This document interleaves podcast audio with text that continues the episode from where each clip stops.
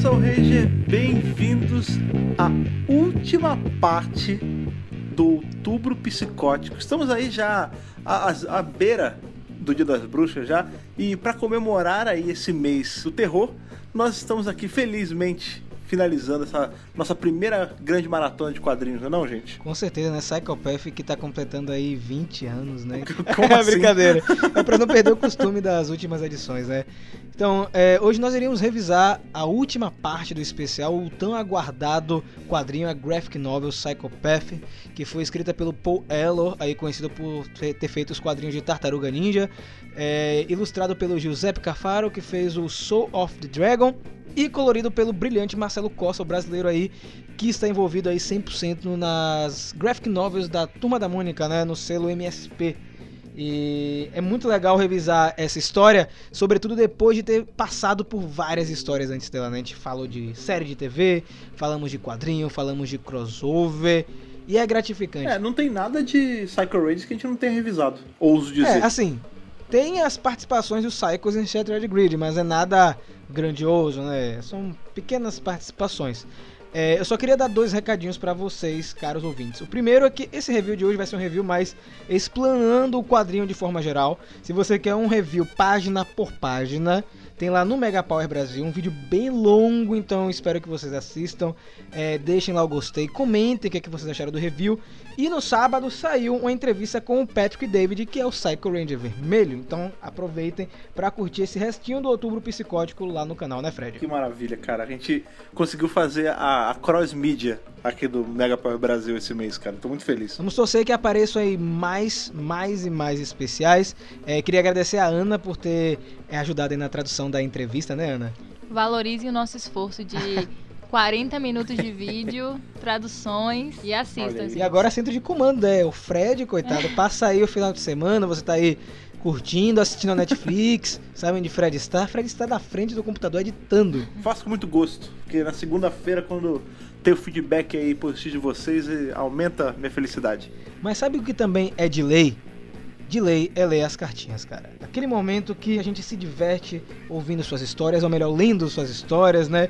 E aquela zona de conforto, nossa última zona de conforto aí dentro do outubro psicótico, longe do Psycho Rangers, né? Aquela zona protegida, né, Fred? Conseguimos ficar um mês aí sem, sem ataques de Psycho Rangers graças a toda a nossa zona radioativa de cartas. Então eu acho prudente, já que estamos aí para acabar, para acabar sem baixas, vamos novamente para a sala de leitura radioativa das cartas. Então vamos lá.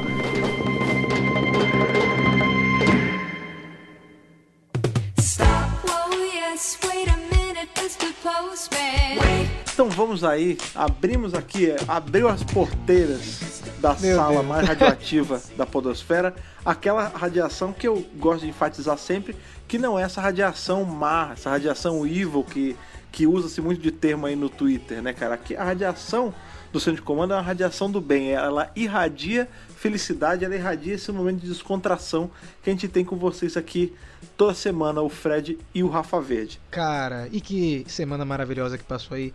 Muita cartinha pra finalizar aí o nosso outubro psicótico, né, Fred? Nossa, e a galera aí, o pessoal foi lendo Psychopath, foi se empolgando e foi reassistindo as coisas e inundou nossas cartas de entrada como E sempre. teve cartinha chegando até a hora de gravação do programa. Então, gente, vocês estão de Sim. parabéns mais uma vez.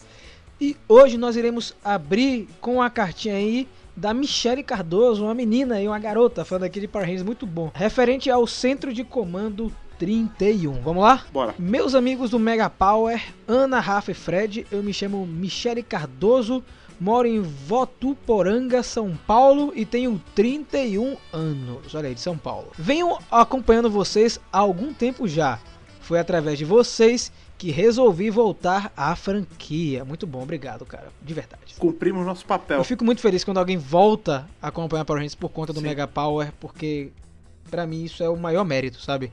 Tipo, é reconectar os fãs. É muito legal. Tá vendo, Hasbro? A gente tá fazendo um serviço pra vocês. É é verdade, é verdade. Sobre o centro de comando de hoje, sem palavras, o centro de comando de hoje, no caso, seria o centro de comando 31, que foi o do Ao Décimo Poder, certo? E ela falou o seguinte: Eu gosto muito da Astronema barra Carone porque ela nunca foi totalmente má. Na série de TV, quando ela reencontra o Andros, aí podemos ver um restinho de bondade nela, o que de fato ela é. Mas isso não justifica as coisas que ela fez. Então, quando colocaram ela em Galáxia Perdida, como a nova Ranger Rosa, aquilo pra mim foi sensacional. O fato como ela estava buscando sua paz e se perdoar, pra mim, aquele episódio de quando ela luta com ela mesma foi muito bem escrito. Foi uma personagem bem escrita que eu acho que deveria ser mais explorada. Agradeço a atenção de vocês e que o poder os proteja. Olha aí, Fred. Essa pessoa está feliz porque agora a gente tem muito, muitas coisas sendo exploradas aí em Psychopath, cara. Psychopath é uma ode a Carone, cara. Ela é o personagem central disso tudo. E, e é muito engraçado porque sempre tem uma cartinha que casa com a temática. né? E não é a gente que escolhe, não, gente. É, é vocês que mandam.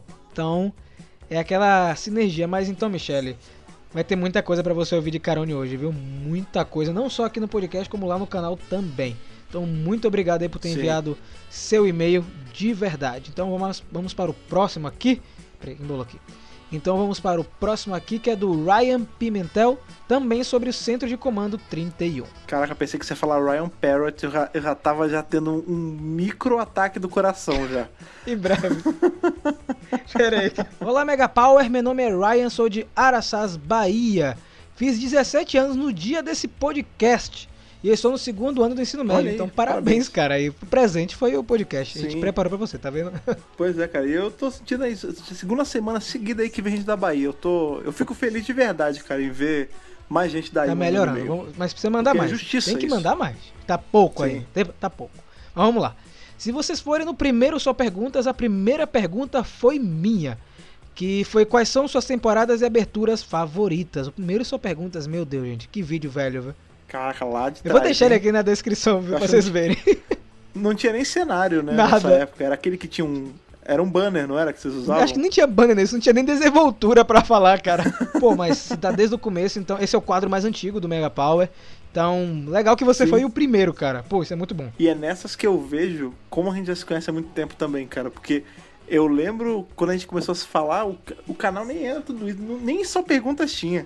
Era tipo mega embrionário, tinha só o site, É lembra? isso, e, e se não fosse o Fred, muito desses projetos não iam pra frente. Então a gente sempre trabalhou assim em conjunto, mesmo quando o Fred não era do Mega Power, já Sim. era parte, né, Fred? Desde o começo. A gente sempre andou de lado a lado. E é muito Valeu. legal, sério, de verdade. Eu fico muito contente quando vem alguém das antigas, sabe? Ah, eu acompanho vocês desde o começo. Sim. Isso me deixa tão feliz, vocês não fazem ideia.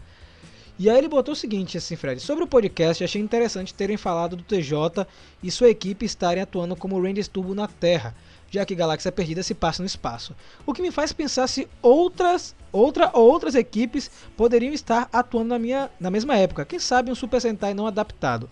Outra pergunta minha outras só perguntas é. Perderam a chance de conectar Tempestade Ninja com Ninja Steel.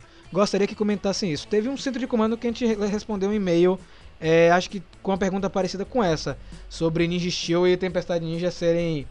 não terem sido aproveitadas. Acho que a gente falou que porque eram temas diferentes, né? É, Tempestade Ninja era sobre ninjas e Ninja Steel era sobre espaço, então era um pouco mais complicado. É, faria mais sentido até Super Ninja Steel ter ligação com os Alien Rangers. Exatamente. Porque são duas temporadas que são de ninja no, no original, né? Na, nas séries originais japonesas. Mas quando veio pro ocidente, era espaço, né? É por isso que eu acho que não faz sentido juntar com Tempestade É. Ninja. E ele termina: Gostaria de agradecer vocês por ter me feito perceber o quanto eu amo Power Rangers.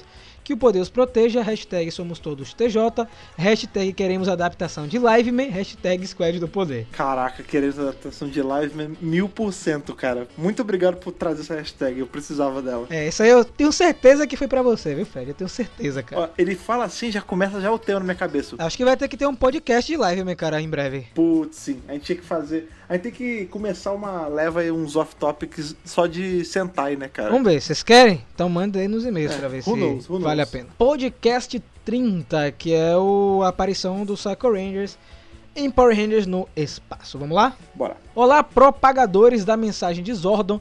Aqui é o Eric, Ranger Quanto de Força do Tempo. Risada. Brincadeiras à parte, meu nome é Eric, tenho 31 anos e sou de Santa Cruz, Rio de Janeiro. Ó, agora tem Bahia, tem o Rio. Santa Cruz, uma curiosidade legal. O meu pai é de Santa Cruz. Meu irmão também. Estão puxando seu saco, Fred. Frequen- A verdade é. Frequentei muito Santa Cruz. Não sei se é a mesma Santa Cruz, mas frequentei muito Santa Cruz da Serra, que era onde meu pai e meu irmão moravam. Então manda aí, Eric, no próximo e-mail que Santa Cruz é, só pra gente fazer uma, uma anotação aqui no nosso Power tá? É. Sou, sou um admirador de Power Rangers desde o lançamento e lembro de acompanhar todos que passaram na TV aberta e os que passaram na TV fechada eu baixava na internet. Gosto de muitas temporadas, mas a minha preferida continua sendo No Espaço barra Galáxia Perdida. Fiquei um tempo afastado da franquia após Super Samurai, mas depois do lançamento do jogo Legacy Wars eu voltei a assistir pela nossa querida pla- plataforma de streaming. Deixa uma risada. Acho que ele não quis dizer o nome. A gente diz aqui. É Netflix. Netflix. Paga nós, não custa. Acompanhe o canal de vocês desde que lançaram o primeiro vídeo respondendo a perguntas sobre a franquia. Olha, E não parei mais de assistir. Nossa, cara. de novo, que sim, que louco. Muito bom. É, Realmente eu não tinha. Olha aí que legal. Olha aí. Que maneiro. Inclusive comecei a ouvir podcasts com o centro de comando aí, mais um mérito aí. Ah, que E maravilha. aí ele fala: Power Rangers, assim como Kamen Rider e outros tokusatsu sem S, como disse o Danilo Módulo do Tokudok, me incentivaram É. a praticar artes marciais quando eu era mais novo. Hoje o meu shape não me É. permite mais fazer tal coisa. Legal, cara. Tipo, é, acho que teve uma pessoa que também legal. que mandou uma cartinha uma vez de que Power Rangers ajudou a praticar esporte, né? Power Rangers tem muito disso. Na verdade, uma Sim. das coisas que vem desde a primeira temporada é esse lance, lance do esporte, de você ser saudável, né? É, tudo se passava numa academia e eles não comiam comidas erradas, era sempre comidas fitness do Ernie. E sempre deixava o lanche na metade quando a Alameda dos Anjos era atacada, né? E aí ele fez- falou o seguinte também: Acho incrível como a Boom Studios vem costurando as temporadas e explicando coisas que ficaram sem explicação. E também construindo novos arcos e personagens que só enriquecem esse enorme mundo de guerreiros coloridos. Por ser fã de Espaço Galáxia Perdida, estou muito empolgado com a história do Psychopath e ansioso para descobrir a origem desses vilões temíveis. Ana, concordo plenamente quando diz que o TJ é o melhor líder, inclusive melhor que o Jason. Só ele mesmo para pensar a estratégia Eita. de troca de oponentes e o de todos de azul. Minha esposa está grávida. Eu espero poder futuramente mandar outra cartinha dizendo que assisto Power Rangers com meu filho ou minha filha, assim como outros colegas disseram em outras cartinhas. Desculpe pela Bíblia, um grande abraço para todos vocês e continue com esse trabalho maravilhoso. Hashtag TJ Melhor Líder, hashtag Somos Todos Apululus, hashtag Andros Inútil, hashtag Hasbro Patrocina Mega Power. Muito bom. Caraca, a gente precisa pegar essa- essas hashtags e colocar numa camiseta, né, cara? Nossa. Porque cada semana aparecem umas novas, melhores que as anteriores. muito né? bom. Duas coisas que eu quero pontuar. Ele falou que o TJ é melhor que o Jason. Eu já vi gente falando isso. Eu, eu sou uma dessas pessoas, inclusive. Olha, será que eu concordo? Eu não sei. Olha que... Talvez. E também gostei da parte. Vai ter um filho aí, vai ter mais um Power Ranger nascendo aí pra Sim, acompanhar cara. a franquia. parabéns. Muito legal, cara. Parabéns pra vocês dois. E adoramos as hashtags. Essa daí do Andros Inútil. Eu vou mostrar pra Ana depois. É, eu vou te falar, cara. A Ana vai imprimir esse e-mail, vai moldurar essa hashtag, eu tenho certeza. Então, muito obrigado, viu, Eric? De verdade, fico contente que Valeu, vocês cara. estão acompanhando aí o Centro de Comando e também lá no canal, desde o comecinho. Vamos agora para o Dos inúteis. Hasbro patrocínio Mega Power. Essa eu gostei, viu? é, essa é importante. Vamos lá. Vamos agora para a última cartinha aí, que também é referente ao podcast 31 ao décimo poder. Vocês estão bem sintonizados. A galera gostou É, desse. o pessoal é. tá bem sintonizado aí com o especial, cara. Vamos lá. Prazer, filhos da Alameda dos Anjos. Outra alcunha aí, Fred. Opa, é isso, cara. Mais uma. A, a gente tá tomando nota disso, Estou tá, lá, né? cara, com certeza. Tá tudo salvo Que aqui. Isso também precisa virar camiseta. É verdade. Olha aí, sou Breno, tenho 22 anos e falo de Fortaleza, Ceará. Um abraço aí, pessoal de Fortaleza. Grande abraço. Consumo Power Rangers desde sempre. Comecei a acompanhar de fato em espaço. Inclusive quando a Netflix colocou Power Rangers no catálogo, assisti tudo desde o começo. O que claramente faz com que minha memória afetiva de infância eh, tenha relação com tal temporada. Pois bem, sobre o último podcast tem uns 3 centavos para dar. Quando a Ana comenta sobre que Karune aceita que Astronema é ela, eu entendo que é um paralelo com pessoas que lidam com vício. O primeiro passo é admitir que você é um viciado e utilizar desse ponto para conseguir a melhora e a recuperação. Você precisa abraçar que aquilo faz parte de você e se perdoar por isso. Só assim você pode aprender com ele e seguir em frente. E aí, Fred? Caraca, justamente o que a gente discute sobre Psychopath, né? A gente vai falar bastante sobre isso hoje. Não tinha feito essa correlação aí com vícios, mas faz todo sentido, realmente, cara. O primeiro passo é a aceitação, né? E depois você trabalha isso. E é justamente o que a gente vê a Carone fazendo, em especial na HQ que a gente revisa hoje. Muito bom, cara. É ótima percepção. E obrigado pelos 3 centavos, vou deixar aqui guardado, tá? Gosto muito de vocês, acompanho o canal desde o início. Olha aí, hoje só tem, só tem galera das antigas só. Acredite se quiser, gente, não é nada peneirado assim, sabe? É, A gente seleciona os e-mails assim pelo tamanho, obviamente, pra que que a gente consegue encaixar, mas a gente não lê tudo, Claro. justamente pra é, ler na hora que a gente vai gravar e os que a gente não, não lê no programa a gente lê depois, então vem por acaso, né? Isso é muito bom. É. E aí ele fala: Gosto muito de vocês, acompanho desde o início do canal, do tipo ver a evolução do Drops e afins. Muito obrigado por tudo que vocês fazem pela fanbase. Se não fosse vocês, eu nunca conseguiria acompanhar o que acontece nas revistas. Um abraço mó fenomenal a todos. Brigadão aí, viu, Breno? De verdade, cara. Oh, valeu, cara. Ah, que edição maravilhosa. Que leitura de e-mails ótima, né? Assim, pra. que eu acho que foi a que foi mais sincada, assim. pa- parece que, inclusive, os e-mails estavam conversando entre si, né? Porque três pessoas que vêm desde o começo, duas delas vêm desde o primeiro só perguntas. E todas gostam de Power Rangers no espaço e Galáxia Perdida, olha aí. Ah, mas é que isso aí também é, não é muito difícil, não é muito né? difícil. Então, gente, é, quero agradecer por terem enviado essas cartinhas aí. As outras que não foram lidas vão aparecer em programas futuros. Muito obrigado aí por- pelas mensagens, de verdade. É muito legal saber que tem tanta gente conectada conosco já há algum tempo, né? Muito obrigado mesmo, porque hoje, hoje iremos encerrar o Outubro Psicótico, né, Fred? Tá fechando o nosso primeiro especial aqui dos podcasts, cara. 32 centros de comandos regulares, cara. Isso é. Toda semana que passa eu, eu fico mais orgulhoso da gente aí, da gente tá cumprindo mais uma meta, cara. 30 mais de 30 episódios, primeiro especial fechado. Dá até sal- Eu vou ficar com saudade de todo esse.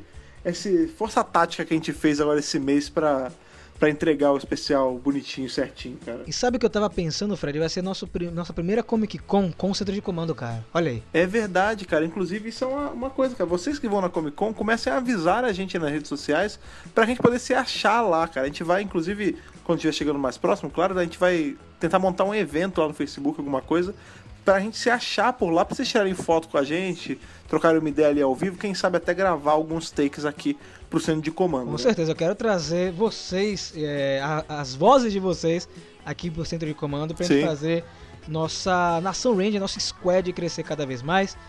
E agora chegou a hora de nos aventurarmos mais uma vez é, pela galáxia, né, Fred? Vamos aí fazer toda essa análise e fazer aí ver a melhora de todos esses rangers que a gente achou que iam vir pra matar, pra terrorizar, mas na verdade vieram só pra ter a jornada do autoconhecimento, né?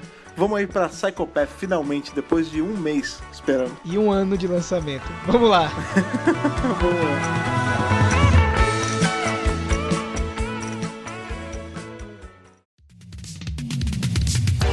Então, Psychopath. Quanto tempo a gente tá esperando o lançamento? Quanto tempo a gente esperou, na verdade, porque já lançou, né? É, Power Rangers The Psychopath, que faz uma brincadeira aí com The Psychopath, que é o caminho dos Psychos, e também Psychopath, que é psicopata, né? E esse- essa graphic novel tinha sido anunciada no ano passado. E desde o anúncio, a gente tava doido. A gente ficou doido, assim, no, dia do anúncio, é, se instalou a loucura no Mega Power Brasil. Porque Cara, assim, nós tivemos duas graphic novels antes dessa, né? Que é o Aftershock, que é um quadrinho que conta os eventos depois do filme de 2017, e Soul of the Dragon, que foi uma graphic novel que brincou inclusive com elementos da série de TV. Até aquele momento, a- graphic novel do Soul of the Dragon é, brincava mais com Mario Morphin, né? Falava mais de Mario Morphin Power Rangers, e a do filme sobre o filme. Só que aí a surpresa veio com a- um quadrinho 100% voltado a outra temporada que é tão marcante quanto Mario Morphin, que é Power Rangers no espaço. E aí ficou aquele furor todo. Não sei como foi é, com você, Fred, porque como a gente tá distante, não sei como é que você reagiu no anúncio de Psychopath. É, é que o lance do Psychopath é que ele pegou muito de surpresa, né? Tipo, o que que você falou? Como foi uma temporada, eles escolheram uma temporada que tava muito fora do que eles estavam fazendo já há muito tempo, ninguém tava esperando. E aí de cara, já começou a mostrar, assim, eles não fizeram nem muito. muita. é, seguraram muita coisa, né? Eles já começaram já a falar que ia ter o Psycho Verde, porque eles pegaram, tipo. Eu acredito que teve um, um estudo pesado ali de, de público do tipo, ah, o que, que a gente soltou nos últimos meses que o pessoal ficou louco de, de saber. E justamente era o Psycho Verde. Então, eles botaram tipo, ah, vamos pegar Espaço, que é uma temporada que todo mundo gosta, vamos pegar Astronema, que a gente sabe que já bombou por conta do Trial of Astronema. O Andros, né, também. E vamos colocar o Psycho Verde, é, o lance do Andros, pra também poder fazer as pessoas sentirem um pouco de raiva. E aí coloca o, o Psycho Verde, que todo mundo gostou, dá uma explicação, tipo. E, e aí eles foram soltando um monte de informação, e eu vou te falar, eu fiquei mais empolgado com o Psychopath, com a ideia de tipo, chega logo, chega logo, chega logo, do que com o Soul of the Dragon, apesar do Soul of the Dragon ter ficado hypadão também. Só que o Soul of the Dragon era aquilo, ah, tudo bem, Tommy, um Tommy mais velho, a gente meio que já, já tinha visto, né? Tinha já o, o Dimensão em Perigo, tinha tudo. Aqui não. Aqui é tipo território mil por cento inexplorado. Tipo, a gente nunca tinha visto o track fora de 69 ou fora ali daquela história dele que a gente nem tinha visto direito, né? Porque a gente não teve, não teve versão física ainda. Então, era assim, era uma parada que eu tava esperando muito chegar e eu vou te falar que quando chegou foi difícil se segurar pra não ler aqui pra não zoar os nossos reviews, cara. Com certeza. É, só lembrando, gente, que essas graphic novels são diferentes dos quadrinhos é, corriqueiros da Boom Studios, né? A gente tem aí regular o Go Go Power Rangers e o Mighty Morphin. Essas graphic novels normalmente são lançadas no final do ano. Né? Eles estão lançando Sim. uma por ano. Vamos torcer que mude aí duas por ano, seria ótimo, né? E são histórias mais contidas, são fechadas. Então, assim, elas não precisam é, de outras mídias para você entender a história. Porém, se você tem essas outras mídias, as histórias ficam melhores. Aftershock, você precisa ter assistido o filme Soul of the Dragon, você precisa ter conhecido o Tommy e ter pelo menos assistido SPD. SPD também, né? E o episódio de Dimensões em Perigo. Inclusive, achei uma jogada muito inteligente é ter dentro da, da graphic novel a história Psychotic do Trey Moore, porque é uma história que é importante para você entender o personagem. É uma história que estava aí inacessível para muita gente. A gente tinha comentado lá no, no primeiro podcast que a gente fez em especial é, que ela era exclusiva do Morphin Power Rangers ano 2 Deluxe. E pra surpresa de muita gente, veio tanto na versão física de Psychopath quanto na versão digital. É, pra você ter ideia, na hora que eu soube disso, que porque foi vendido lá na, na New York Comic Con, né, o quadrinho. E aí teve um cara que tweetou, gente, tem história do Psychotic. E aí o meu hype, ele elevou, tipo, mil vezes, sabe? Porque eu precisava dessa história, eu, eu precisava ter essa história e eu precisava também que outras pessoas tivessem acesso a ela. Porque assim, a gente faz o vídeo de review, a gente faz o podcast, mas cadê esse acesso fácil pra galera?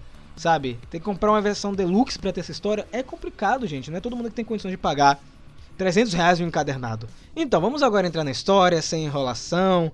É, Eu sei que tem muita gente que tá aguardando esse review do centro de comando. Tem gente que tava esperando esse review, na verdade, não do canal. Então eu acho um absurdo, porque as duas coisas se complementam, meus amigos. Sim. Então, é centro de comando mais YouTube, tá? Então, o quadrinho, ele abre, é, foi uma grande surpresa pra mim, com o track na Lua. É, ele tá se libertando aí da Lua é, seis meses antes dos acontecimentos dessa graphic novel, né? Então, a gente tem já um vislumbre do que, que o track ficou esse tempo todo, desde, desde 69 lá, em um estado vegetativo, assim, não sei. É tipo num coma, Ele- né? É, tipo um coma. E aí a gente tem um salto temporal e já começa o quadrinho com o KO-35, um caos. Né, uma nave gigante, linda aquela cena inclusive, atacando lá os habitantes de KO-35. E como a Ana bem falou no review, a gente consegue ver seis sombras, não são cinco sombras atacando as pessoas, são seis sombras. Os seis Psycho Rangers. O que, é que vocês acharam desse começo aí, dessa primeira cena, hein, Ana? Eu fiquei impressionada, né, que eles já colocaram o track, assim, bem de cara e junto com os outros Cycle. ou- Então, é, a gente sabe que aconteceu alguma coisa, ele saiu direto da lua de fininho, como eu já comentei, para o Zordon não perceber. E foi atrás dos outros cinco da equipe, né, e conseguiu juntá-los e formular ali um plano com eles. Você vê o poder de persuasão dele, para eles atacarem com a 35 e irem atrás da Carone. Isso foi uma das primeiras coisas das nossas teorias que foi por água abaixo, né? Porque ele não sai dos escombros nos anos 60. Ele ficou esse tempo todo soterrado e aí um dia, sei lá, porque bateu um vento diferente na Lua, na- no bolso atmosférico, ele acordou. E aí, aí sim ele saiu, mas nem tinha Zordon mais pra pegar ele, né?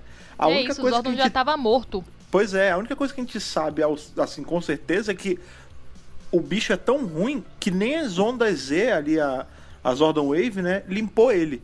Nem ele, nem os outros Psycho. Talvez por eles terem aí energia tirada diretamente da rede de morfagem, a onda Z não, não bate neles, né? Tipo, eles são meio imunes naturalmente, sei lá. E olha que ele tava perto, né? Ele tava ali, né? Agora o lance dos outros Cycles não terem atingidos é porque ele também, eles também estavam nos data cards, né? Eles não estavam Ah, carne e osso. É, E eu acho que foi por isso.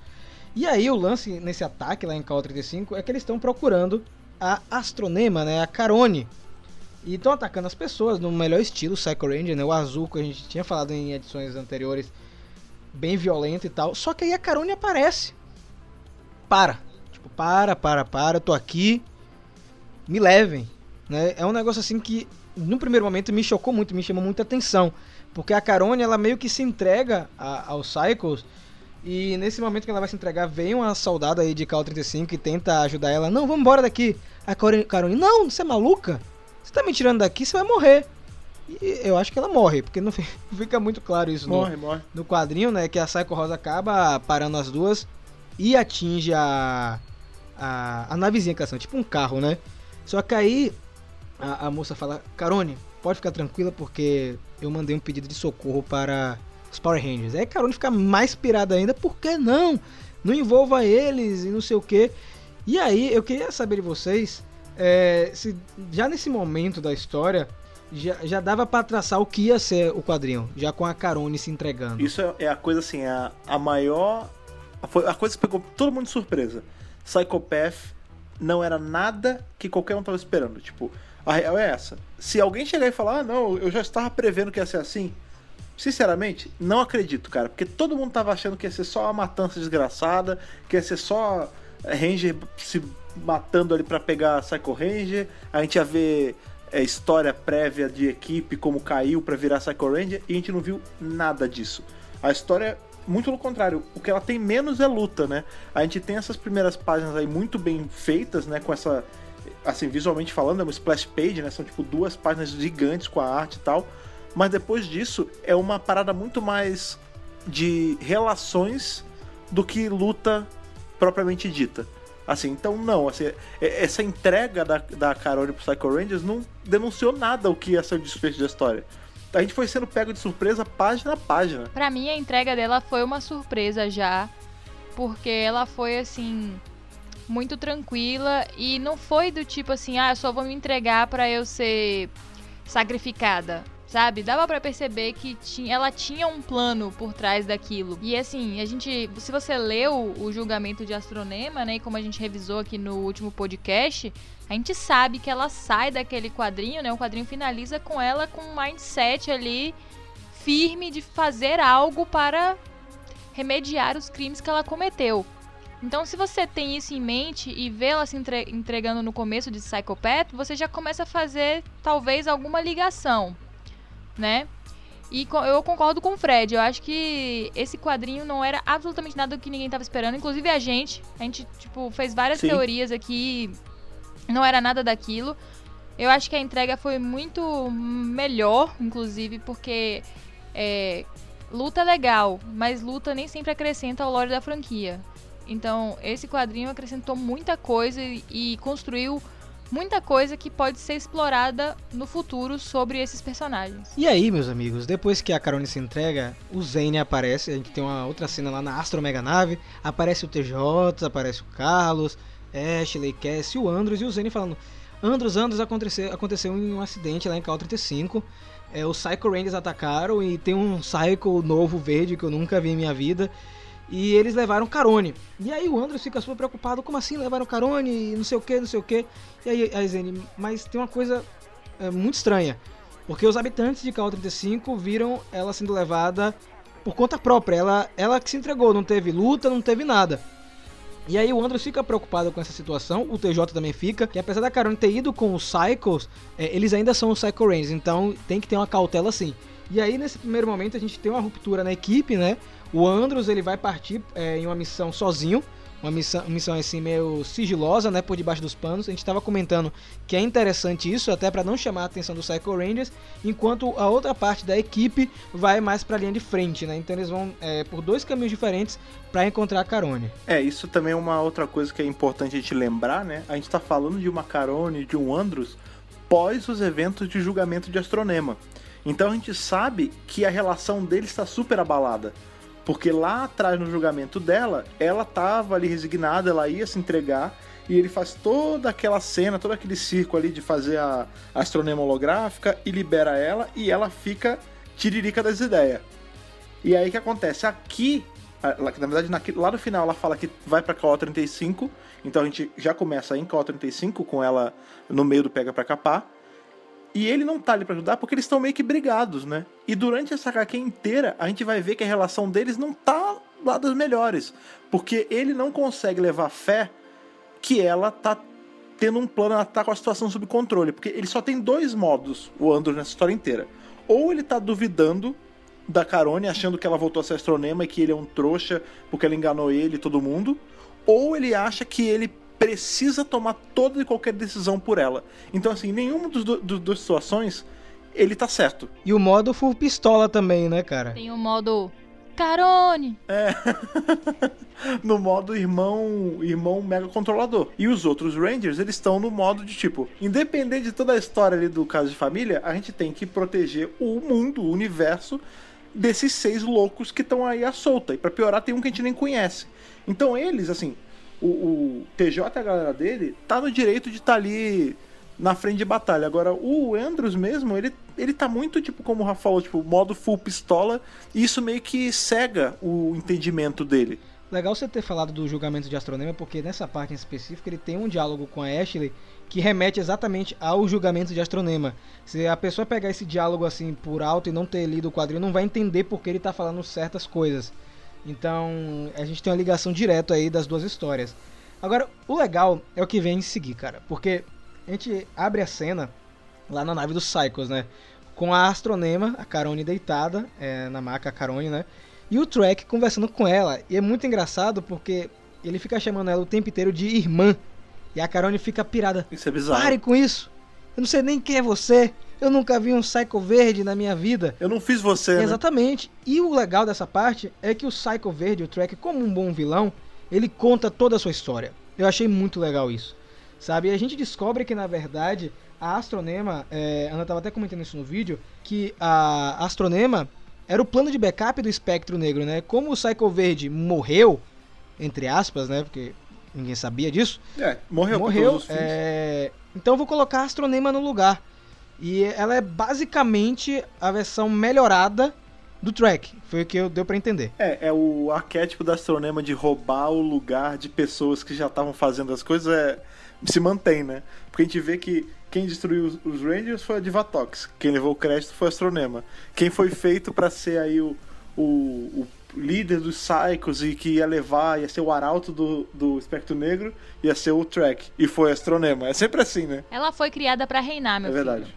Pega desde pequena, cultivada, nos melhores olhos, nas melhores maldades. E nos melhores apliques melhores de cabelo. roupas, Exato, melhores perucas. Mentira, porque as perucas delas são horrorosas. Então, mas, peraí, enfim, mas isso. Os melhores A gente tudo. tá falando de coisas que esse quadrinho quebra, isso é uma coisa que esse quadrinho já quebra. Em momento algum, Astronema usou peruca.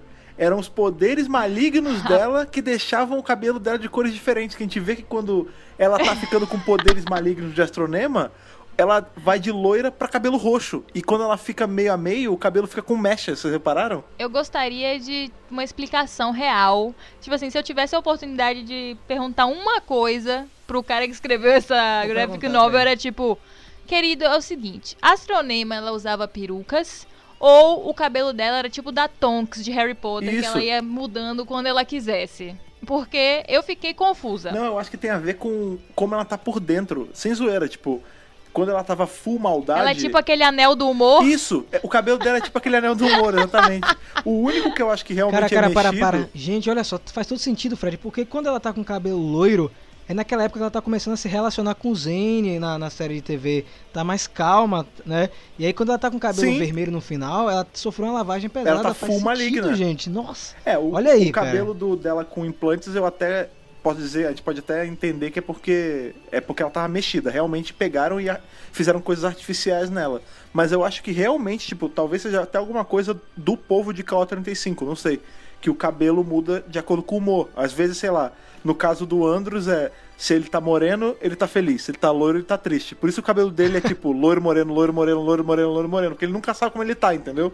Olha, é, chegamos na, numa teoria capilar no Né? centro de comando. Eu pensei que esse momento não ia chegar. Mas voltando, pra gente não se perder aqui, é, esse diálogo ele é legal por dois motivos. Por esse que eu falei, é, eles, é o Trek contando a história dele e a Carone jogando na cara que ela é melhor, né?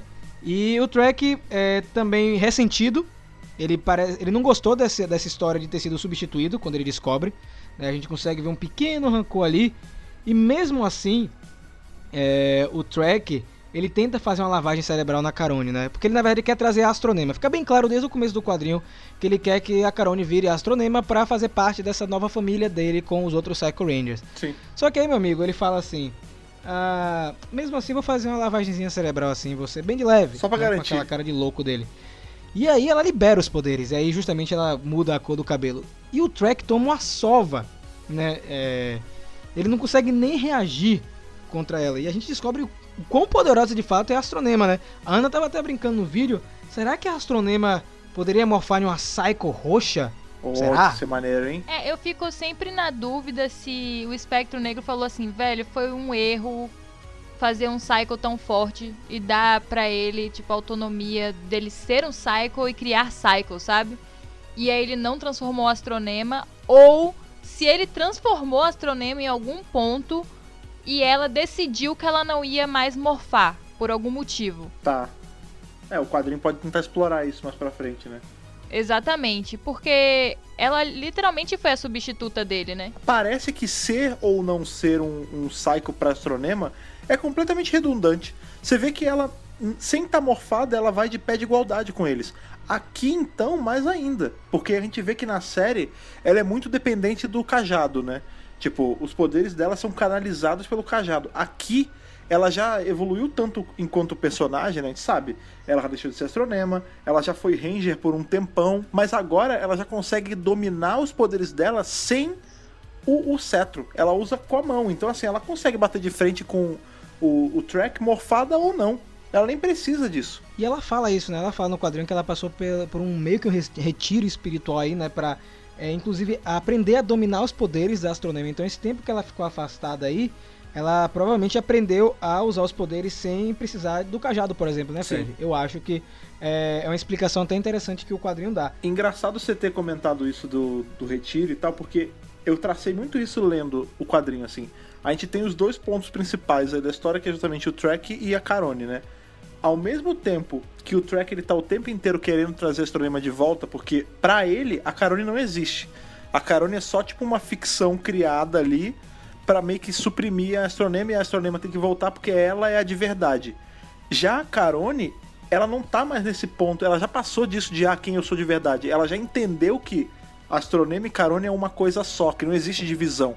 Entendeu? Ela chegou tipo no num estado de aceitação tal que ela sabe que em momento algum ela, ela era outra pessoa. Ela era ela mesma com atitudes e escolhas ruins. Enquanto o Trek tá o tempo inteiro insistindo, batendo na mesma tecla de que a Carone não existe. Entendeu? É, é engraçado isso, você vê como. E isso reflete, enfim, ao longo da HQ inteira, na forma com que eles tratam o resto da família. Né? Tipo, enquanto um quer meio que transformar realmente uma família, o outro quer fazer um exército, né? E o track eu percebi no, no quadrinho, Ana também estava comentando isso comigo, a gente, a gente leu junto, né? Que a gente consegue perceber na história que ele tem realmente traços de algum distúrbio, né? De O psicose mesmo. inteiro. Eu acho também que muitos desses problemas são por conta da equipe do Supersonic, porque o lance dele fazer uma família, é, talvez é porque ele não era aceito na época do Supersonic, Sim. sabe? Sim. É, ficou muito evidente isso. Então, por mais que ele tenha uns problemas, você consegue até simpatizar um pouco com a tristeza dele, porque em alguns momentos da história ele dá alguns deslizes e você consegue até encontrar alguns traços meio que depressivos no personagem. É, eu acho que isso é uma coisa que o quadrinho ele consegue fazer.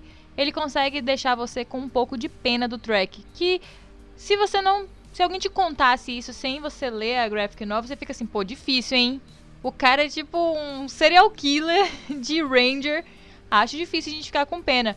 Mas essa história é justamente pra você criar empatia com os Psychos. E os seis, não só os cinco, né? Que a gente tem Sim. mais conhecimento da série de TV. Os seis. Então, assim, você vê é, ali insegurança, você vê esse lado, né? De que às vezes a gente não parou pra pensar. A gente fala assim, poxa, os Psycho Rangers são insanos, adoro esses vilões. E aí vem essa graphic nova, joga na sua cara a Carone falando, velho, fui eu que fiz isso com eles. Eu estraguei essas pessoas. Por mais traços de ruindade que eles tivessem, por mais tendências pra fazer coisas más, eu fui lá e dei a cartada final. Eu, tipo, arruinei a mente dessas pessoas pra elas se tornarem os Psycho Rangers. Então você fica assim, pô, eu não tinha pensado por esse lado. E aí você começa a ter empatia por aqueles personagens. E toda a construção da graphic novel é isso. Ela ensinando eles a serem humanos. Olha, vamos assistir um filme junto, como a família faz. Filmes que têm lições de moral. Igual você faz com criança. Bota pra assistir filme Sim. da Disney. Olha, não pode fazer isso, viu? Porque o filminho ensina ali que é tal, de tal jeito. Então ela tá ali fazendo isso com eles, né? Criando é, uma humanidade, um laço familiar. É, o- na real, ela inclusive explica isso, né? Que ela fala assim, é, eu quebrei essas pessoas. Eu escolhi cada um deles a dedo, eu vi que eles poderiam ser trabalhados porque eu queria. Eu fiz o, o trabalho de quebrar eles e transformar eles nisso. E aí, enfim, por conta disso eu tive que programar eles, eu tive que fazer lavar cerebral, eu apaguei toda a vida deles antes, eles não lembram de nada. Eles são só tipo cascas do que, do que um dia eles já foram. E agora cabe a mim reconstruir eles. É o mínimo que eu posso fazer para essas pessoas, porque eu não vou conseguir fazer eles voltarem a ser, a- ser o que eles eram, ter a família que eles tinham, mas eu posso minimamente, tipo, acalmar essas existências, tipo, dar um propósito para eles que não seja só matar e destruir. Porque o Track, o que ele faz? Ele tá o tempo todo alimentando essa psicose de todos eles cinco ali, né? E ele fica numa de que ele fica resetando eles. Que ele fala assim, ó, é, desde que eu encontrei eles, eu já melhorei eles, porque antes eles não se davam, que eles eram cinco pessoas completamente diferentes. E agora eu coloquei de um jeito que eles têm dentro deles essa sensação de que um pertence ao outro, eles são uma família. Então eles precisam aí. é, eles têm essa obrigação de se ajudar. E para isso eles vão matar todo mundo em volta. Fica uma parada meio. meio doentia, na mesma pegada, não sei pra quem assistiu agora por último filme que saiu, Era uma vez em Hollywood, o filme do, do Tarantino, que ele fala da família do Manson, né? Do Charles Manson, que era uma família de gente louca que saia matando os outros. É basicamente isso. Tipo, ele cria essa sensação de família, mas não pra uma. com um fim bom que a Carone tá fazendo, de, tipo, como a Ana explicou, tipo, que nem faz com criança. Não, é. Vocês são uma família porque você protege a família acima de tudo. E o resto você mata. E é, enfim.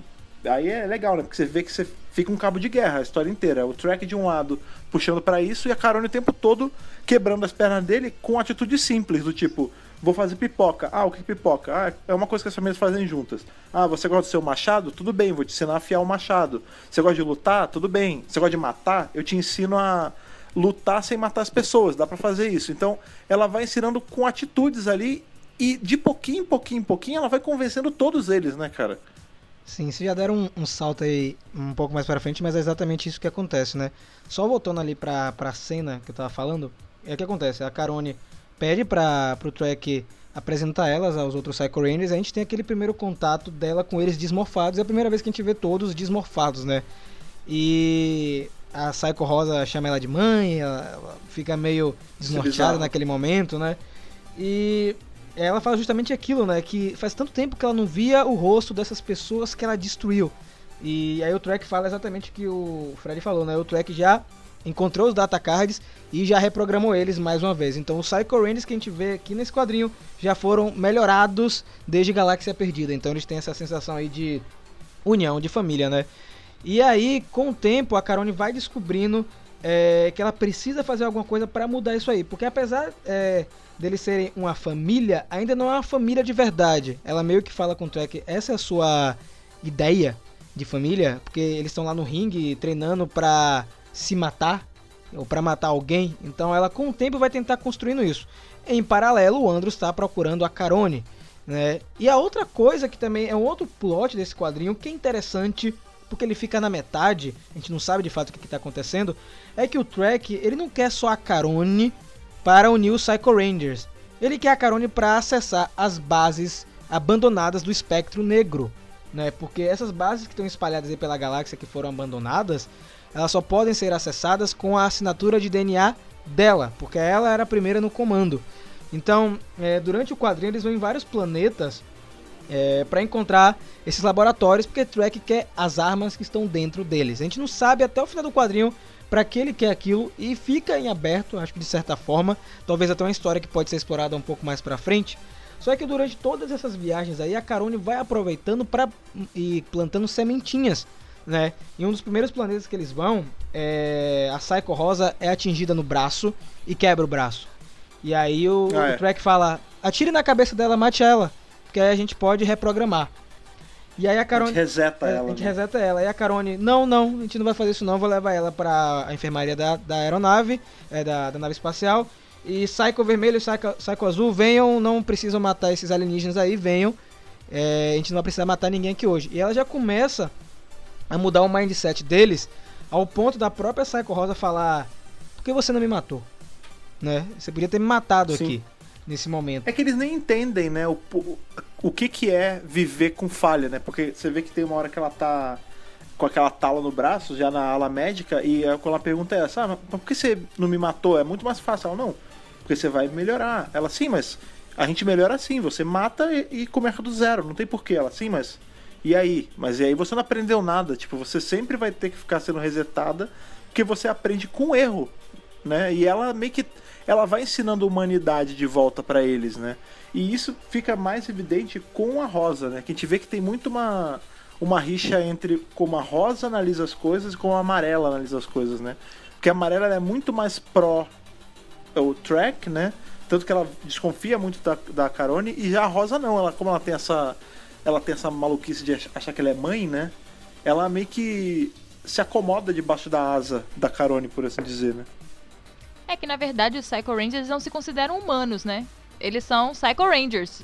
E É. eles esquecem que tem uma parcela deles ali que é humana, ou enfim, o alien que for, o determinado Psycho. E assim, uma das coisas que me, me surpreendeu muito nessa HQ foi justamente o fato da Psycho Rosa estar tão aberta pra mudar. Quando eu analiso a série de TV, pra mim ela seria uma das mais difíceis. E assim, eu acho legal porque eles quebraram isso.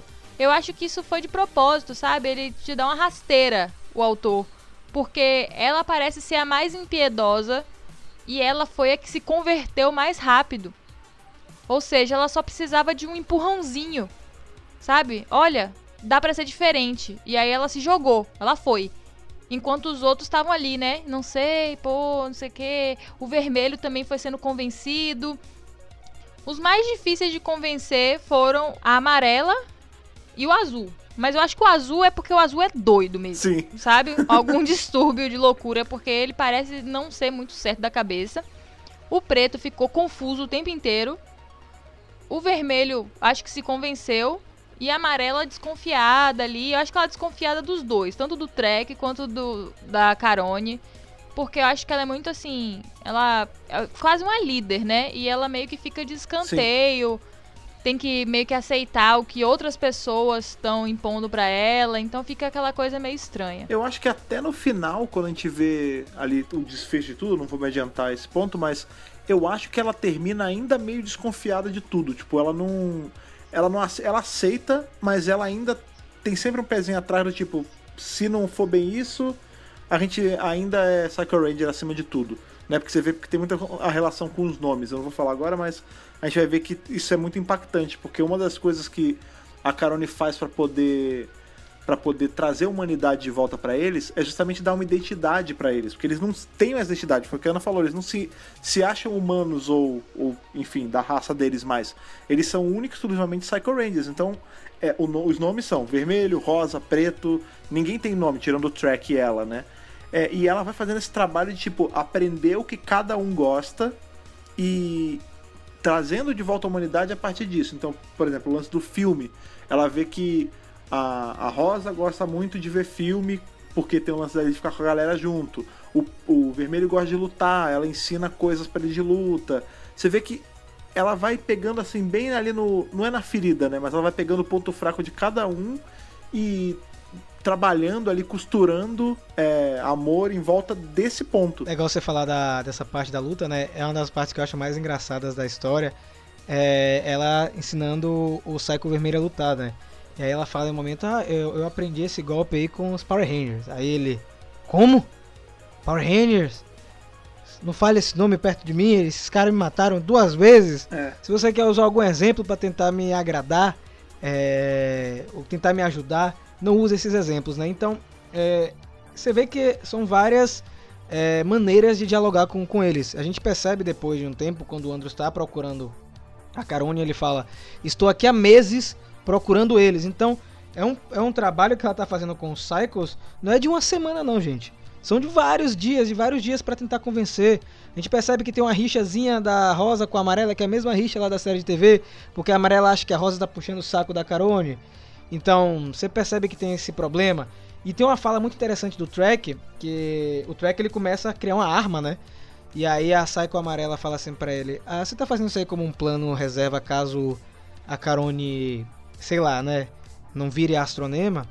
Ele é mais ou menos isso aí. E como é que os outros Psychos estão reagindo a ela? Ela, ó, a Psycho Rosa tá ok, gosto da Carone. O Psycho Vermelho e o Psycho Preto meio que aceitaram. O azul é indiferente e eu, eu não sei o que dizer. Então você percebe que depois de um tempo já existe.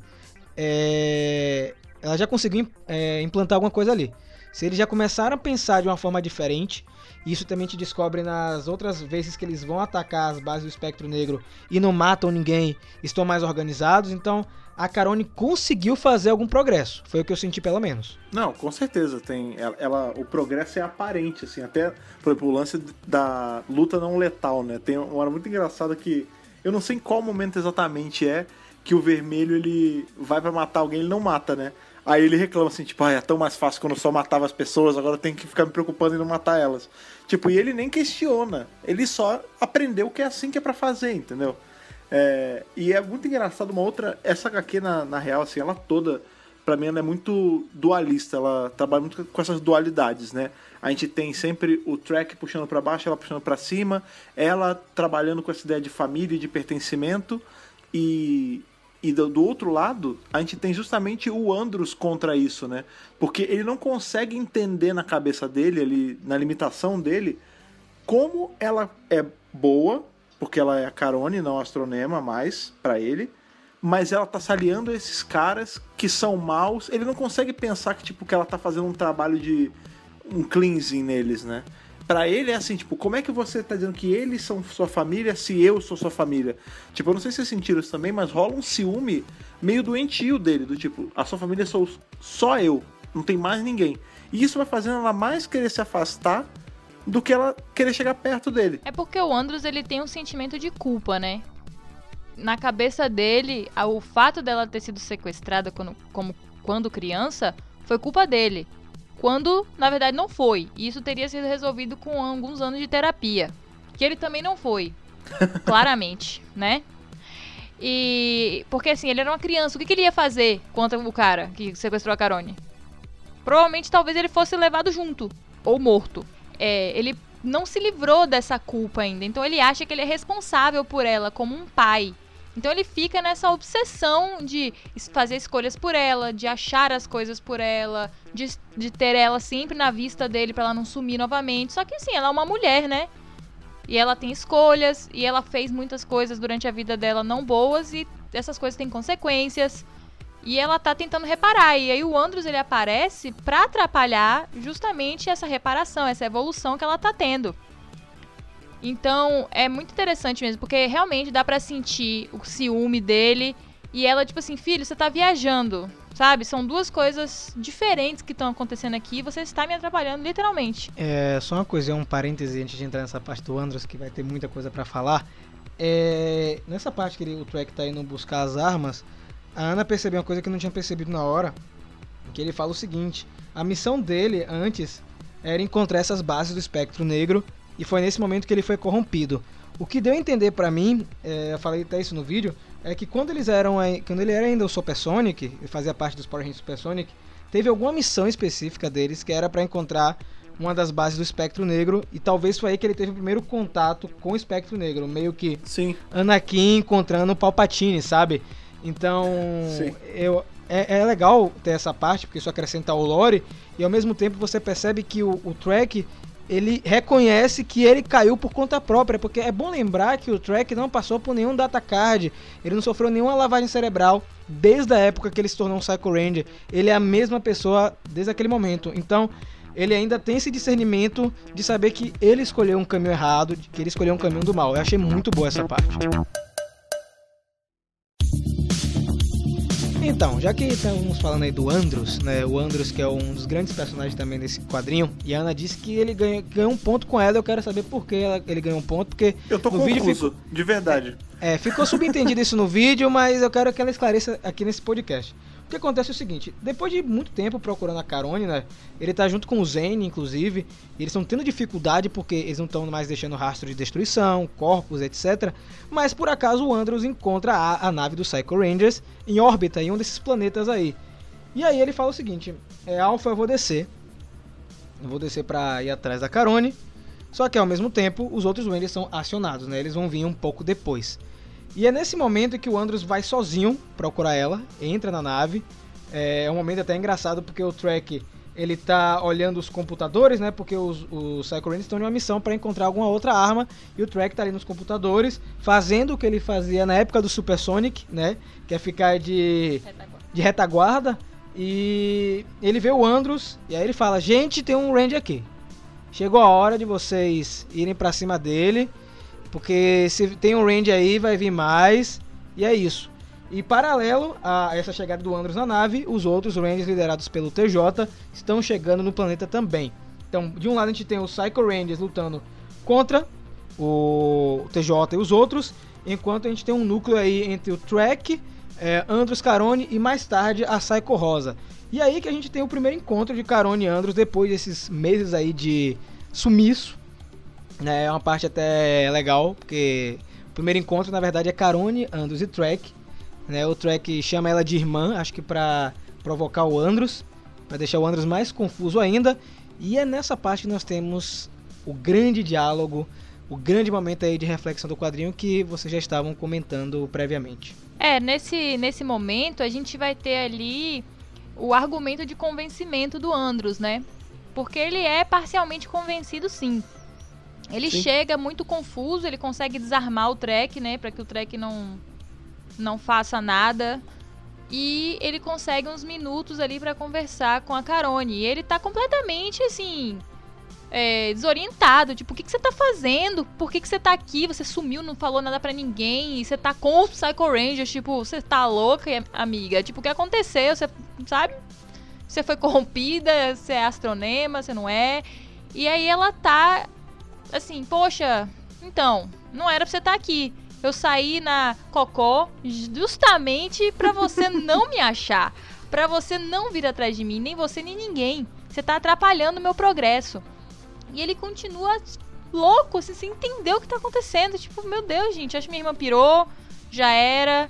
E ela dá aquela, aquela cartada final, argumento e fala assim: Andros, eles são como eu. Eles foram criados para o mal. O Psycho, Foram né? quebrados, né? É.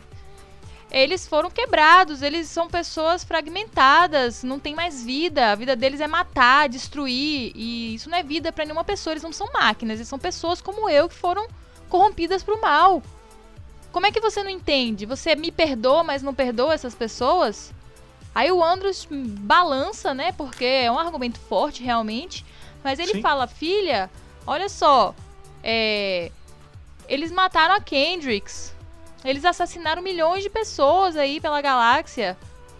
Não tem mais volta. Aí ela fala assim: mas se eu tive volta, se você me aceitou, como é que eles não têm volta? E aí ela meio que dá um. Né? Um choque de realidade. É, né? aí o, And o Andros meio que. Opa! É porque na real o que ela tava falando é que ela tava sendo ele, né? Porque quem trouxe a, a Astronema ali de. Aliás, a, a Carone de volta e deu essa.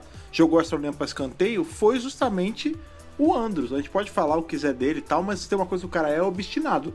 Ele queria porque queria trazer a irmã de volta e ele foi até conseguir. E o que ela tava fazendo ali era exatamente isso, né? Ela tava sendo o Andros desses caras, de todas essas astronemas que ela criou também. Entendeu? Então é só na hora que ele vê que, que a situação é toda espelhada na situação deles dois que parece que ele dá uma baixada na guarda, mas não sem antes tomar uma sova da irmã também, né? Porque ela desacorda ele e depois eles ainda mentem falando que foi o saco vermelho, né? Pra não sujar pra ele. Isso é um pouco mais, um pouco mais pra frente. Porque primeiro ela dá um murro aí É. nele, que é o choque de realidade Sim. do murro, e depois vai ter um choque de verdade. em- em- Choque, choque. é, né? de verdade, né? Agora eu queria falar um pouco da, da batalha dos Psychos do lado de fora, né? Porque eles morfam, gente. A gente tem uma cena de morfagem dos Psycho Rangers, é muito legal. Sim. que não, não havia sido mostrado em nenhum momento, em nenhuma outra mídia, né? E eles repetem aquela frase da série de TV que a gente comentou em podcasts passados. E os Rangers é, não conseguem lutar com eles. O TJ, inclusive, fica sem entender como assim eles não atacavam azul com azul, amarelo com amarelo, porque eles trocaram as cores, eles Como estão. assim eles não têm mais padrão, né? É, eles estão agora organizados em combate, eles têm muita dificuldade pra lutar com eles, chegando ao ponto é, de eles realmente não conseguirem derrotar os Psychos naquele momento, porque eles armam a armadilha pra eles, né? É, eles têm aquele esquema ali, é uma parada meio papaléguas, assim. Joga ali na caverna, agora detona as pedras pra cair em cima deles, tipo. E não funciona, porque a real é que ali eles estão no modo mais de sobrevivência, né? Eles não estão querendo matar ninguém. Então quando os Rangers estão indo ali pra cima deles pra. Quer dizer, eles podem estar tentando matar um pouquinho, vai, eles ainda são Psycho Rangers, mas tem uma hora que eles têm a faca e o queijo na mão pra matar o- os Rangers do TJ. E eles não matam, eles falam, ó, beleza, a gente já conseguiu já safar aqui, a gente já, já tá seguro. Vambora, deixa eles aí. E eles literalmente saem. E aí o TJ fica mais, sem entender menos ainda, né? Porque ele fala, caramba, eles estavam fora do padrão deles. Aí eles estão agindo de um jeito muito mais defensivo do que ofensivo. Aí eles saem do campo de batalha eu parei de tentar entender, né? É isso, eles falam assim, bom, a gente já conseguiu prender eles, que era o plano, e a nossa família é mais importante. Aí você vê que o resultado aconteceu mesmo, né? Do trabalho da Carone. Eles, tipo, não, não, não, beleza. É, a gente já conseguiu. E quando eles voltam pra nave, é, o Psycho vermelho e o preto, eles veem a Carone com o Andros é, na nave, né? Pelo sistema de câmeras. E eles não avisam o Trek. Isso é muito louco pra É. mim, porque, tipo, você vê que eles passaram a confiar mais na Carone do que no Trek. Porque as coisas que ela diz faz mais sentido, né? Pra eles. É que o track é tóxico. Pois é. A real é essa. E aí o que acontece é que eles falam assim, não, a gente meio que confia nela. O preto tá meio. Ele tá meio confuso. Ele passou o quadrinho inteiro O confuso. preto ele é, é meio bonzinho, né? ele é tipo aquela, aquela pessoa boazinha que é meio tonta, sabe? Que, É. Tipo, mas o que, que tá Não sei o acontecendo? que tá acontecendo. Ele é muito puro. Exato. É, sabe? E aí o vermelho tá convencido e fala, não, se tá acontecendo isso, tá sob controle, não, não vamos fazer nada, vamos esperar. E é, pra mim isso foi muito louco quando eu tava lendo isso, porque o vermelho era outro também que tinha aquela mentalidade, sabe, focada, aquela coisa meio doentia, tipo, atacar, matar o Ranger vermelho, sabe? Ele só pensa nisso e aí você vê ele, tipo, não, vamos confiar na Carone. Não vamos dizer nada, deixa rolar, vamos fingir que a gente não viu, porque o Track chega uma hora pra eles e pergunta assim: "Vocês viram? Cadê eles?" Não. Não vi nada. Não sei de nada. Nunca nem vi. Nem vi, não tava isso? aqui, não foi comigo. Então, mas olha que louco. E essa ruína do track é por conta dele também. Não só por conta dele ser um cara muito tóxico e eles sacarem isso. É porque essa, essas insanidades deles, do tipo, ah, eu só. Eu, a minha vida é querer matar o Ranger Vermelho ou o outro, eu quero matar só o Ranger Azul e tal. O próprio track tirou isso deles quando deu essa reprogramada neles. Ele meio que substituiu isso por esse senso de família. Tanto que é o que a Carone fala. Ela fala assim: ah, o track botou o senso de família na cabeça deles para eles tentarem só se proteger e matar os outros. Só que ele esqueceu que dando a sensação, essa, esse entendimento de família para eles, proteger a família é mais importante do que matar. Então, se- assim, ele próprio causou isso.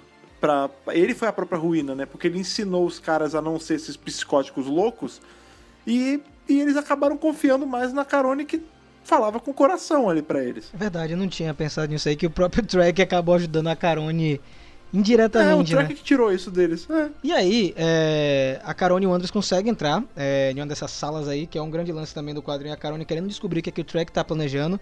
Aparentemente ele tá desenvolvendo alguma arma que não fica bem claro, foi o que eu comentei agora há pouco. A gente não sabe qual era o plano dele, né? Eu tinha entendido que ele tava reconstruindo aquele aparelho pra fazer a lavagem cerebral nela. Foi isso que eu entendi, agora não sei se era outra coisa. Ou era pra lá fazer lavagem cerebral nela, ou era talvez pra aumentar os poderes dele. Não... Porque isso é uma coisa também. Eu não sei se vocês sentiram, mas o Trek ele tá meio brochado nessa história. Tipo, ele não tá tão forte quanto, quanto normal. Tipo, ele tá apanhando muito mais rápido do que os outros. Não sei se foi o tempo na lua, ali soterrado, que deu uma. enferrujou o músculo dele. Sabe? Tava. Não, não tinha aquecido direito. O que eu percebi, Fred, na verdade, é que ele ficou muito pra baixo com a chegada da Carone.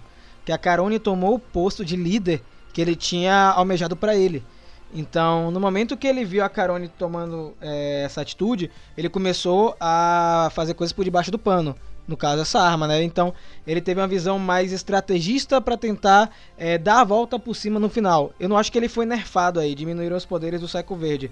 Eu acho que ele sentiu o baque de ter a Astronema dentro da nave, sabe? Então, pô, É, porque ele achou que ele ia pegar a Carone, ia fazer uma lavagem cerebral e ela ia meio que ir com ele, entendeu? Ficar assim, segunda no comando, alguma coisa desse tipo. E ela não, ela, tipo assim, é primeiro que ela quebrou a máquina dele e falou assim: aqui não, amigo. Aqui não. Porque você não precisa fazer lavagem cerebral em quem já é doido. né? É. Porque foi isso que ela falou. Eu já sou astronema, pra que, que você vai me, me fazer uma lavagem cerebral? E ela provou. O cabelo ficou roxo, baixou o negócio lá. Poder, raios, né? E trovões. E aí ele ficou meio assim, meio assustado. Porque ela foi treinada pra ser uma general. Ele não. É, né? É verdade. Ele recém recebeu a missão dele, ele foi estourado lá na lua. Ela não, ela foi criada a vida inteira pra ser uma líder, uma general. Então, assim, no momento que ele trouxe ela de volta e ela não recebeu a lavagem cerebral, ela simplesmente começou a espalhar todas as figurinhas de líder dela e falou assim: Eu que vou comandar isso aqui. E pronto. E aí eu acho que ele ficou intimidado. Ele ficou, como o Fred, a, expressão que o Fred falou, brochado. E na verdade ele ficou intimidado com a presença dela. E ela não baixou a cabeça pra ele. E ela é tão poderosa quanto ele. E eu acho que ele percebeu isso. Então ele foi fazer como o Rafa falou: ficar por debaixo dos panos. Porque de frente ele não tinha como bater com ela. É, também tem. Assim, eu acho que são duas. Não acho que essa nerfada, entre aspas, dele tenha sido mal feita. Muito pelo contrário, assim. Tem, tem muita coisa que a gente tem que analisar também. A gente tem que a gente fala, ah, porque ele era isso e aquilo, ele era um monstrão e tal, mas também a gente só viu ele ganhar de duas equipes antes disso, né? A gente viu ele ganhar da equipe dele, que ele já tinha, tipo, traçado um plano gigante em volta, e de uma equipe que não tinha treinamento nenhum. Pra somar isso, ele ainda ficou soterrado décadas e décadas, né? Então faria sentido, caso ele, ele já estivesse mais fraco fisicamente falando, né? Pra piorar, ainda tem toda essa pressão psicológica de ter perdido o posto que ele achou que ele tinha, né? Eu pensei lendo, e aí quando eu terminei, que eu li mais de uma vez, né? Mas a primeira vez que eu li, quando eu terminei de ler, eu ainda pensei assim, ah não, mas tudo bem. Tipo, não tá. Não é joga... Ele não tá mais fraco à toa. Tipo, tem um sentido nele, nele tá mais fraco. Essa, essa análise de vocês dele ter, ter sido uma pressão psicológica faz mais sentido ainda. Mas o que eu tinha pensado era assim, ah, ele realmente esfriou, tipo, ele não é mais o assassino que ele já foi. E muito por isso que ele tá querendo juntar essa família inteira. Não, e assim, a gente tem que lembrar que enquanto o Trek ficou soterrado, a Carone teve a vida dela inteira como astronema, treinada pra lutar, matar, enfim, Sim. liderar. E depois ela foi uma Power Ranger. Então, assim, enquanto ele estava definhando em coma na Lua, ela estava treinando, melhorando todos os seus skills em tudo, É. em liderança, em luta. Fazendo meditação. É, tudo. E, assim, ela é superior a ele neste momento. Acho que a única desvantagem que ela tem é que ela não se transforma num psycho. Mas será que precisa? É, será que é realmente uma desvantagem, né? É, é engraçado você pensar, agora você falou um negócio e me atinou assim, me acendeu uma luz. Olha que louco, né? A gente vê que eles são, vamos colocar entre aspas, eles são o mesmo personagem, eles são o mesmo arquétipo, né? O, o segundo ali, o filho do espectro negro. Só que ao passo que o Trek, ele era um ranger e ele se tornou um arauto de- do espectro negro, a, a Carone era um arauto do espectro negro e eventualmente se tornou Ranger. É idêntica, a história deles é a mesma, só que em pontos opostos, né? Cada um vem de uma ponta, eles só se cruzam no meio mesmo. Que escrita maravilhosa, né? Tá vendo? E eu vi muita gente comentando na internet que esse quadrinho não tem lore da franquia, meus amigos. Lê de novo. Pera aí. Esse quadrinho ele tem mais lore que muita história de Power Rangers que tá saindo. Ah, sim. Ela respeita o universo, não só respeita, como amplia o universo, né? Então, quando o Andros e a Carone entram ali na, na sala do track, a Carone vai logo direto nos data cards, né? Pra fazer uma reprogramação. E é aí que o Andros fica pirado de vez com ela. Ah, você me fez trair minha equipe e não sei o que mais. Aí aponta o Blaster pra ela e pros data cards, dizendo que vai destruir o Psycho Rangers de uma vez por todas. E aí a Carone usa seus poderes e deixa o Andrew desmaiado. Eu fiquei muito surpreso nessa cena, porque é uma cena bem forte, É. inclusive. E aí chega o track. É... Ana falou que mereceu. Mas depois eu quero entender por que, que o Andres ganhou ponto com você. Porque até agora, se não fosse, ah, ele ganhou um ponto comigo. Não entendi que ponto foi esse ainda, mas enfim. Ainda estou confuso. É isso. O Trek e a Psycho Rosa aparecem ali. O Trek fica surpreso com o Andros é, desmaiado. É, ele fica meio. Acho que um pouco orgulhoso, surpreso. E aí ele leva o corpo do Andros para é, outro lugar junto com a Carone. E a Carone presa, né? Porque ele percebeu o que a Carone queria fazer. Ele entendeu que a Carone queria reprogramar os Cycles. Ou matar os Cycles, na verdade. E ela, ele chega no momento que fala: Eu vou matar o Andros é, na sua frente. Isso ele já tá mofado em Psycho Ranger Verde, né?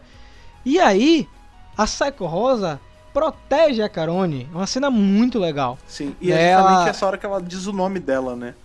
Isso, ela ataca o Psycho Verde, bate com a cabeça dele no chão. Eu falei isso no vídeo, eu pensei que tinha matado ele. Ela ia matar. Eu acho que ela ia matar. Se não fosse a astronema meio que dando um freio nela, ela matava. Porque rolou um negócio ali, tipo, tudo bem, para, você já nocauteou ele, já deu, não precisa matar ele. E aí ela para. E aí, no momento que a Carone agradece, a Psycho Rosa fala: Não me agradeça como Psycho Rosa, me agradeça como Nocria, que é o nome dela, né? Que é um anagrama de Carone. Sim. Legal isso. E, e é que acontece que depois de toda essa cena aí, os Psycho Rangers chegam na sala, ficam surpresos porque, apesar do Trek estar desmaiado e o Trek ser uma pessoa ruim, eles falam: Meu Deus, o Trek era da família também, o que, que, que vocês fizeram? E aí a Carone levanta e fala assim: Gente, é o seguinte, é, vocês estão legais, vocês estão bem, mas ainda não está 100% bom. Então eu preciso matar vocês para reprogramá-los. Só que eu vou E fazer uma aí- reprogramação limpa, né? Eu vou fazer um corpo que não tem nenhum limite de bondade. E aí o Psycho, como assim? Você tá louca? Cadê aquele lance da família que você falava? O Psycho Azul fica pirado, levanta o machado pra cima dela. Todo mundo fica nervoso com essa situação porque realmente é, eu também fiquei surpreso na hora que eu tava lendo, não esperava Uhum. que a Carone ia tomar essa medida. E a Nocria, ela é a primeira a dizer: Não, eu vou aqui e acredito em você. Pode me matar Atira aí. né? Atira. E a cena é cortada com o tiro. E a gente vê a nave do Psycho Rangers indo embora. Né? O TJ preocupado. O que é que aconteceu, né? Porque eles estão lá no planeta, eles conseguiram escapar da armadilha. E vem a Carone carregando o Andros nos braços. Que é uma rima com o final de Power Rangers no espaço, né? Contagem regressiva para a destruição. Não, e sem contar que também é uma baita homenagem ali ao a Crise nas- Infinitas Terras, né? O super-homem segurando a, ou a Mulher Maravilha ou a Supergirl nos braços. Essa cena é idêntica, tipo, o quadro é igual. É, eu acho que tem essa referência, mas eu acho que foi mais referência mesmo ao lance da de In Space, mas eu não tinha É. até eu não tinha feito essa relação que você fez.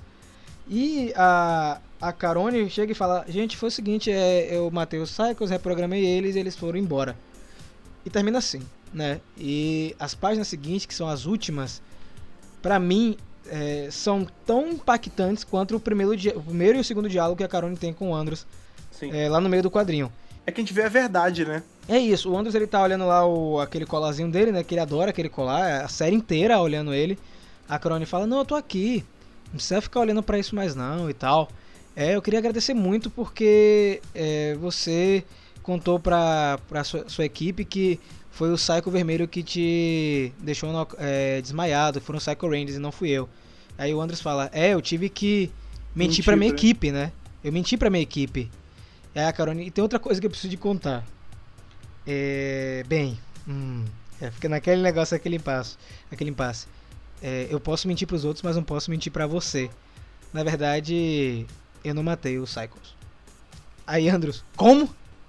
Como assim? Você não matou o Psycho Rangers? É, eu dei a chance deles viverem aí, é, encontrarem sua humanidade. Eu destruí os data cards pra eles não serem reprogramados, o track não tentar nada. E eles estão lá seguindo a viagem deles. E aí, meu amigo, o Andros pega o colar, arremessa na casa da Zorra. O quê? Você deixou esses psicopatas soltos? Carone, eles são malucos, eles são assassinos. E aí volta a Carone falar exatamente aquilo que a Ana falou. Eu, eu fui astronema, você me aceitou. E parece que nesse momento o Andros não quer ouvir de jeito nenhum, porque o quadrinho ele termina nesse núcleo deles sem o Andros aceitar, aparentemente. Que, que É, parece acham? que ele não aprendeu nada, né? Tipo, de tudo que rolou na missão, ele não absorveu de verdade o que, que foi, né? Que era justamente esse lance sobre, sobre essa redenção que ela tava buscando pra eles e pra ela.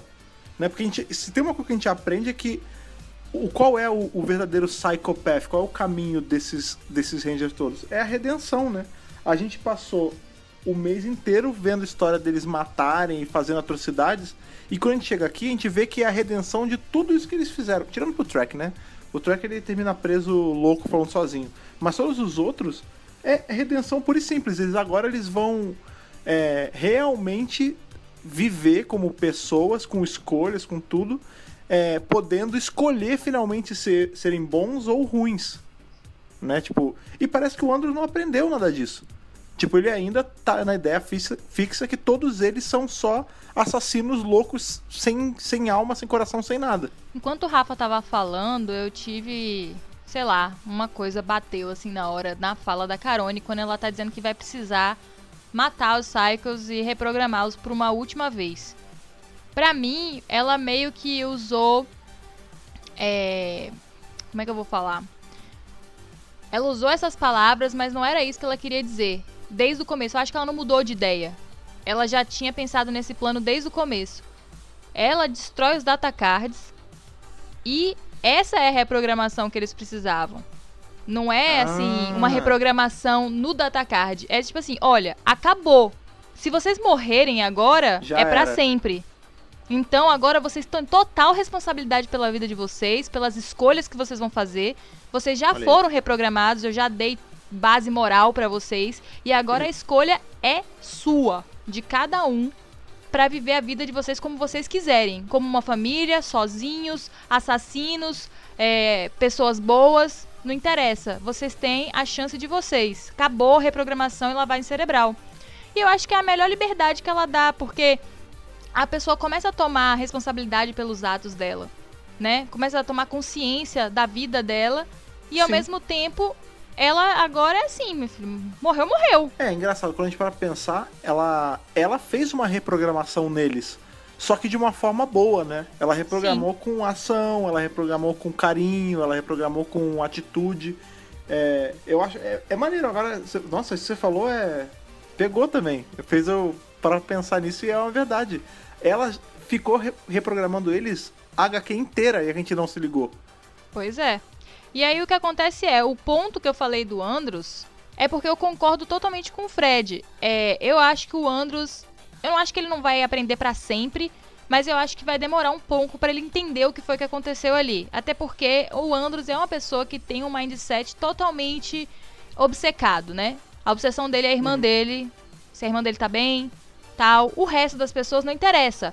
E é por isso que o meu ranço com ele é, é grande às vezes durante a série de TV, porque isso é perceptível. Ele não tá nem aí. O objetivo dele é achar a irmã. Aquela equipe ali tá ali porque tá ali, entendeu? Aconteceu. Ele já estava fazendo isso antes da equipe aparecer. Então por isso que eu fico falando, pegando no pé dele, dizendo que TJ que é o líder, porque realmente é. A equipe meio que não conta com ele. Esse quadrinho faz a mesma coisa. Tira o Andros da equipe, desloca ele pra ele procurar o quê? A irmã. E a equipe fica de prontidão pra quando isso acontecer vir ajudar. E é isso. A série toda é isso e o quadrinho é isso. E o ponto que o Andros ganhou comigo é que pelo menos, mesmo sem ele entender, se ele conseguir compreender, né? Porque é difícil pra uma pessoa de mindset obcecado como ele é, entender o que foi a profundidade do que a Carone fez, né? Porque ele não foi sequestrado.